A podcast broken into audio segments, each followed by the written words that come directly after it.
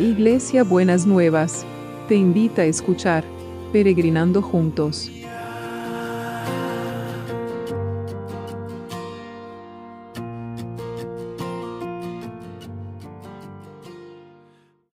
Buenos días mis peregrinos y peregrinas que están, ¿cómo han pasado el domingo? Bueno, espero que bien, que hayan podido recibir palabra fresca.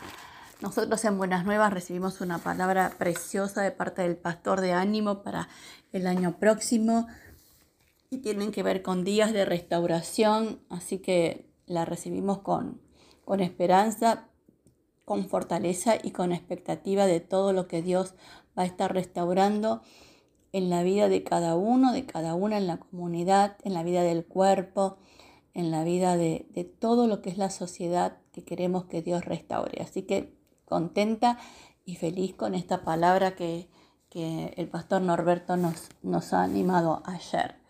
Y, y, entonces dos cosas quiero antes de empezar con la lectura. Eh, les voy a pedir que por favor los que han hecho pedidos de oración, que nos hagan eh, antes de llegar, antes de fin de año, una, em, una actualización de cómo está, ha estado ese pedido. Algunos o algunas lo han hecho, pero no todos o todas. Así que les pido que por favor eh, me manden un mensajito eh, para poder eh, estar actualizando la lista y depurar la lista para saber qué cosas siguen vigente y qué cosas Dios ya ha ido contestando. ¿Sí? Bueno, muy bien. Bueno, seguimos con Filipenses 1. El versículo 3 dice, cada vez que pienso en ustedes, le doy gracias a mi Dios. Siempre oro y pido por todos ustedes con alegría. Estoy seguro de que Dios, quien comenzó la buena obra en ustedes, la continuará hasta que quede completamente terminada el día que Cristo vuelva. Está bien que siente estas cosas por todos ustedes, porque ocupan un lugar especial en mi corazón. Les pido a Dios que el amor de ustedes deborde cada vez más y que sigan creciendo en conocimiento y entendimiento. Quiero que entiendan lo que realmente importa a fin de que lleven una vida pura e intachable hasta el día que Cristo vuelva. Que estén siempre llenos del fruto de la salvación, es decir, el carácter justo que Jesucristo produce en su vida, porque esto traerá mucha gloria y alabanza. Muy bien. Ayer hablábamos del conocimiento y hoy vamos a hablar del entendimiento. Entonces, como ustedes ya saben, de mi patología docente, me fui al diccionario a ver qué, cómo em, se, define entendimiento, ¿no? ¿Qué nos dice el diccionario? La definición. Dice, facultad de la mente que permite aprender, entender, razonar, tomar decisiones y formarse una idea determinada de la realidad capacidad de pensar y obrar con buen juicio, prudencia, reflexión, sensatez y responsabilidad. Y hay una explicación de entendimiento que dice, el entendimiento o, el, o intelecto, en su sentido más común y tradicional, se considera como la facultad de pensar. El verbo raíz hebreo bin tiene el significado básico de separar o distinguir y a menudo se traduce entender o discernir lo que sucede. Miren, qué interesante este concepto de separar y discernir. Porque, ¿qué tenemos que entender? Bueno, hay tantas cosas que tenemos que entender que en un, solo devocional no nos va a alcanzar.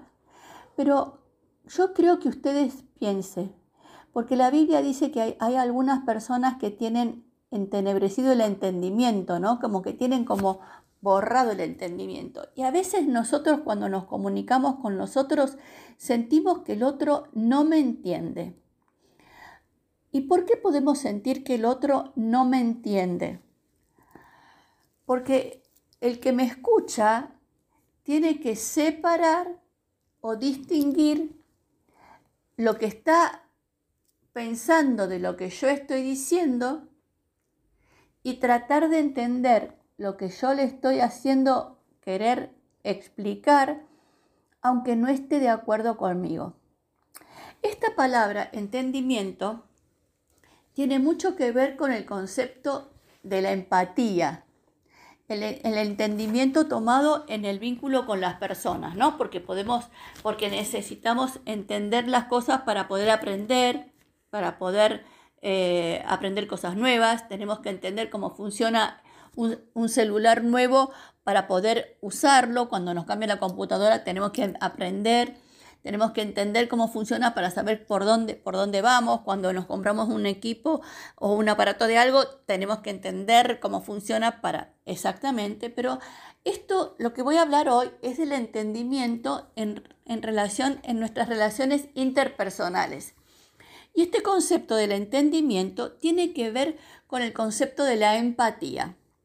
La empatía, que es una palabra que puede sonar técnica, pero no, es así, es la capacidad de ponerse en, en los zapatos del otro. Para poder ponerme los zapatos del otro y no leer todo desde mis propios zapatos, yo me tengo que separar de mis zapatos y poder tratar de calzar el zapato del otro me guste o no me guste, me vaya bien o no me vaya tan bien, me, resulte más cómodo o me resulte menos cómodo, ¿no es cierto?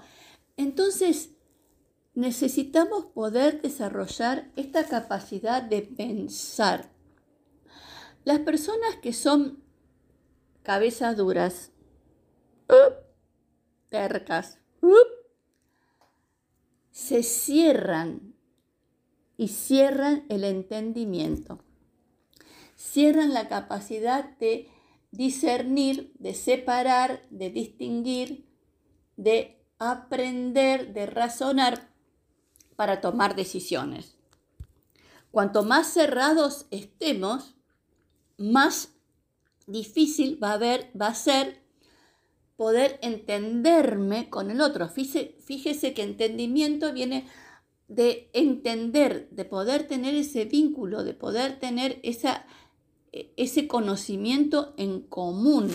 Y cuando decimos no me entiende o no nos entendemos, entonces quiere decir que, eh, que no, no, no podemos encontrar ese espacio en común donde poder abrir el paquete, donde abrir la situación, donde poder dialogar, donde poder aceptar las diferencias. Mire cuántas cosas genera el entendimiento en los vínculos interpersonales. Pero hay un entendimiento en nuestro vínculo interpersonal con Jesús, que Él quiere que nosotros podamos entender lo que significa su amor para cada uno de nosotros y de nosotras. Y eso es algo que el Espíritu Santo tiene que hacer en nosotros. Cuando nosotros hemos tenido dificultades en el amor, nos cuesta entender el amor de Dios.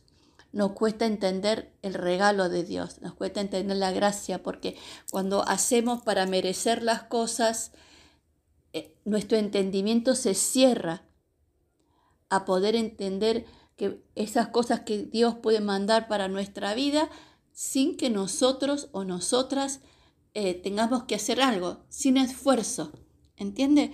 Entonces, bueno, yo voy a orar hoy por mis peregrinos y peregrinas. Les quiero aclarar que esta mañana, eh, ayer, a la mañana, eh, en el culto, yo di gracias a Dios por cada uno de mis peregrinos y peregrinas en, la gratitud por lo que Dios nos había dado este año. Y le di gracias a Dios por ese regalo que me dio de cada uno de ustedes. Así que son algo, ya les dije que son algo precioso en mi corazón. Bueno, aclarado esto, eh, podamos, voy a orar para que podamos entender. Eh, ayer hablábamos de revelación, que se nos revele y podamos entender este amor de Dios, esta revelación de Jesús en nuestra vida y podamos guardarlo en nuestro corazón. Señor, en esta mañana yo te pido que el Espíritu Santo esté abriendo el entendimiento a través de, tu, de, del obrar del Espíritu Santo, esté abriendo el entendimiento de mis peregrinos y peregrinas para que puedan entender el amor y la revelación de lo que es Jesucristo en la vida de cada uno y de cada una que vos te le reveles para poder entender la dimensión de todo lo que hace Jesús por cada uno de nosotros y cada una de nosotras. Y te damos gracias, te damos gracias en el nombre de Jesús, porque yo sé que lo vas a hacer. Y ahora vamos a orar por todos los que están sufriendo y voy a, a vamos a orar especialmente por consuelo a una familia de de, las, de Buenas Nuevas que ha sufrido la partida de uno de sus miembros, Silvia, que veníamos orando en este tiempo. Ella estaba con cáncer y el, el Señor se la llevó, que pueda consolar a su esposo y a sus hijos. Señor, vos estás con los que sufren y como oraba ayer, la alegría y la tristeza están en nuestro corazón por las cosas que vos haces pero están en ese mismo corazón donde estás vos, tratando de eh, darnos este consuelo por, las pérdidas, por, por las partidas de las personas y dándonos también esta, esta paz y esta alegría porque por contestás nuestras oraciones. Señor, que estés visitando a cada, en cada lugar, cada sanatorio, cada hospital, cada lugar donde la gente esté, que está enferma esté necesitando y estés proveyendo sobre abundantemente a las necesidades de cada uno y de cada una. Y que realmente puedas, eh, pueda cada uno sentir esa porción de tu presencia, ese maná sobre su vida para traer liberación, para traer paz, para traer sanidad. Y también oramos, Señor, por los que están los del equipo de salud que nos están cuidando y están haciendo todo un esfuerzo para poder atendernos a nosotros y a nosotras y también por los que están trabajando para que nosotros podamos tener todo lo que necesitamos. Que tu cuidado, tu cuidado y tu protección esté cubriéndolos de la cabeza a los pies y te damos gracias. Y oramos, Señor, también por el trabajo. Y hoy, como nos decía eh, nos decía ayer el pastor Norberto, eh, días de redención y restauración para el trabajo. Señor, que nosotros podamos ver en lo que queda del año y lo que el año que viene, que todos dicen que va a ser muy duro, que podamos ver tu restauración en todas las circunstancias laborales, en todas las áreas laborales, en todo lo que vos vas a hacer en el trabajo de cada individual de cada uno y de cada una, en los que trabajan por su cuenta en relación de dependencia. Y Señor, toda maldición que haya venido por el sobre el trabajo se rompe ahora en el nombre de Jesús. Y vos desatás de tu bendición, que el trabajo es una bendición.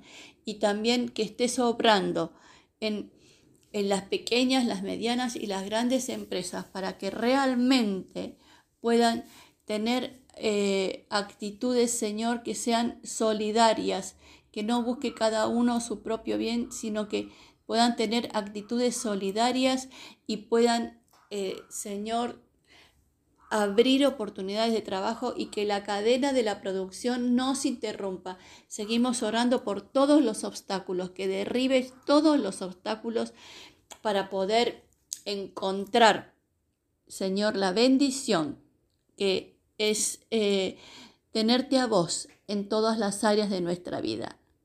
Te damos gracias, Señor. Te damos gracias en el nombre de Jesús. Muy bien. Y mi despedida hoy es el abrazo del entendimiento. A veces, cuando con las palabras no nos podemos entender, hay gestos corporales que nos derraman. A veces no tenemos palabra para consolar a alguien porque la situación es muy dura. Le tomamos la mano y esa mano transmite el entendimiento y el acompañamiento de la situación. Bueno, hoy mi abrazo es de entendimiento, porque puedan entender el amor de Dios y que puedan entender lo que significa crecer en el entendimiento. Que sea un abrazo apretado, fuerte, sostenido, para que puedan sentirse contenidos por esta nueva revelación del entendimiento de Dios para sus vidas, mis queridos y mis queridas peregrinos. Beso enorme, enorme y hasta mañana martes.